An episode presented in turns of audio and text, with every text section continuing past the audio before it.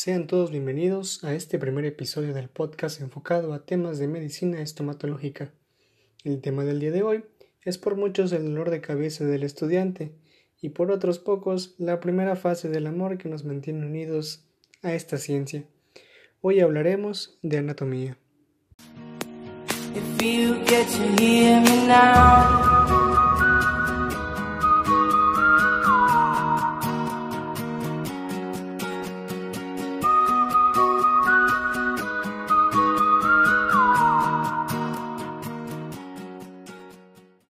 Muy buen día a toda la audiencia, sea cual sea la hora que les esté marcando su reloj. Mi nombre es Michel Casaux, soy estudiante de la licenciatura en cirujano odontólogo y para mí es un placer estar el día de hoy con ustedes conversando acerca de este tema básico en cuanto a medicina oral. Pero hoy no hablaremos de lo que es la anatomía general, sino de algo más específico que conocemos como anatomía bucal. Es bien sabido que la anatomía bucal sirve para el diagnóstico, tratamiento y prevención de enfermedades del aparato estomatognático. Este va a comprender a los dientes, periodonto, lengua, paladar, mucosa oral, glándulas salivales, etc. La anatomía bucal es un tema extenso que requiere de un estudio dedicado y que no es posible abordarlo aquí y de esta manera. Por lo tanto, no pienso extenderme en minúsculos detalles, pero en sí en darles información que es de importancia a la hora de atender pacientes y que tal vez nunca lo habíamos entendido de esa manera. Más que nada hoy nos enfocaremos en un acto quirúrgico muy común en la odontología que es la exodancia, o como la sociedad la conoce, extracciones dentales. Para empezar, comenzaremos con una simple pregunta, la cual les planteo a continuación. ¿Qué importancia tiene saber la anatomía de la cavidad bucal en exodoncia?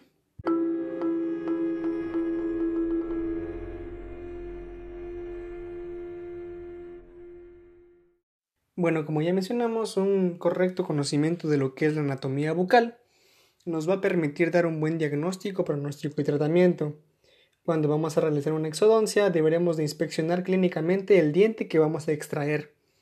Eh, también deberemos de tomar otros estudios complementarios como lo son las radiografías, para lo cual pues deberemos conocer las estructuras anatómicas que hay que tomar en cuenta a la hora de realizar una radiografía, qué puntos de referencia vamos a tomar en cuenta, eh, las estructuras que van a aparecer en ese estudio y cómo se van a observar normalmente eh, esa anatomía del diente y de sus estructuras adyacentes.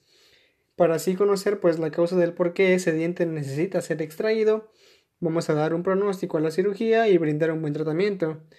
Eso en cuanto al preoperatorio durante el transoperatorio un paso esencial es la anestesia.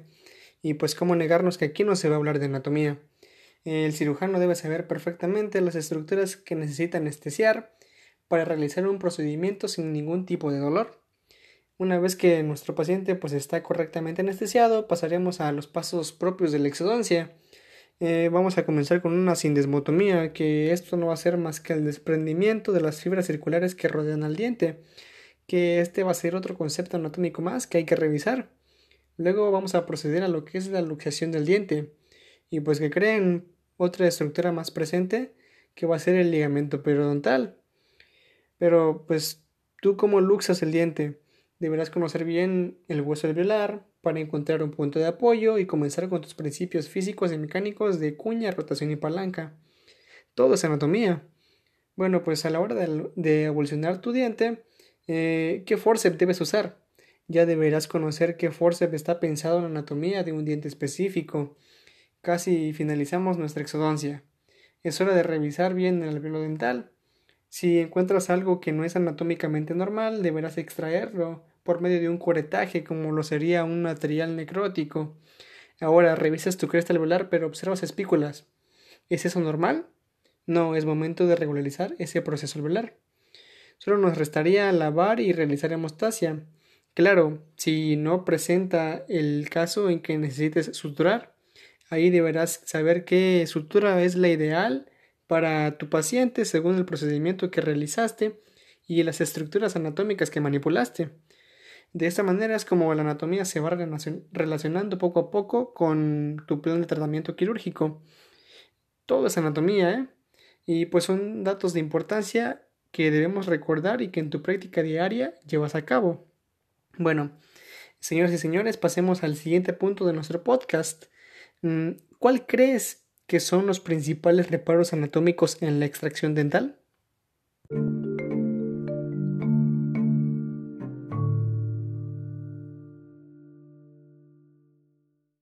Ok, yo creo que está de más repasar nuevamente los tiempos quirúrgicos que ya mencionamos, pero hagamos énfasis en la pregunta. Normalmente, cuando anestesiamos, lo hacemos locorregionalmente, eh, ya sea en mucosa, intraósea o intralegamentaria, pero siempre bloqueando las ramificaciones de un nervio importantísimo conocido como trigémino. Y pues más específicamente van a ser dos ramas sensitivas llamadas nervio maxilar superior y nervio maxilar inferior. Al momento de que realizamos la exodoncia, pues nos vamos a encontrar con el diente y sus estructuras adyacentes, que son hueso, ligamento periodontal, encía y mucosa oral. ¿Qué hay que conocer de todas ellas? Pues simple todo. Eh, del diente, conocer su anatomía, esencial para saber cómo abordar esa cirugía, qué tipo de diente es, cómo es su corona clínica, si es que la presenta, mm, cómo observamos sus raíces, eh, del hueso, qué tipo de hueso estás manipulando, esponjoso, compacto, cómo está conformado, por qué células, del ligamento periodontal, qué clase de tejido es, cómo lo observo radiográficamente o el diente se encuentra anquilosado al hueso cuando estoy observando mi radiografía. Eh, en sí, a mucosa oral, hasta dónde debo realizar mi endosmotomía. Importantísimo conocer bien estas estructuras anatómicas para tomar en cuenta diferentes factores durante la intervención y saber cómo manejar o abordar la exodoncia incluso si se llegara a presentar complicaciones no deseadas o por iatrogenia, lo que nos lleva a la siguiente interrogante. ¿Cuál crees que son las principales complicaciones transoperatorias que podrían presentarse por no tener un conocimiento de la anatomía de la cavidad bucal?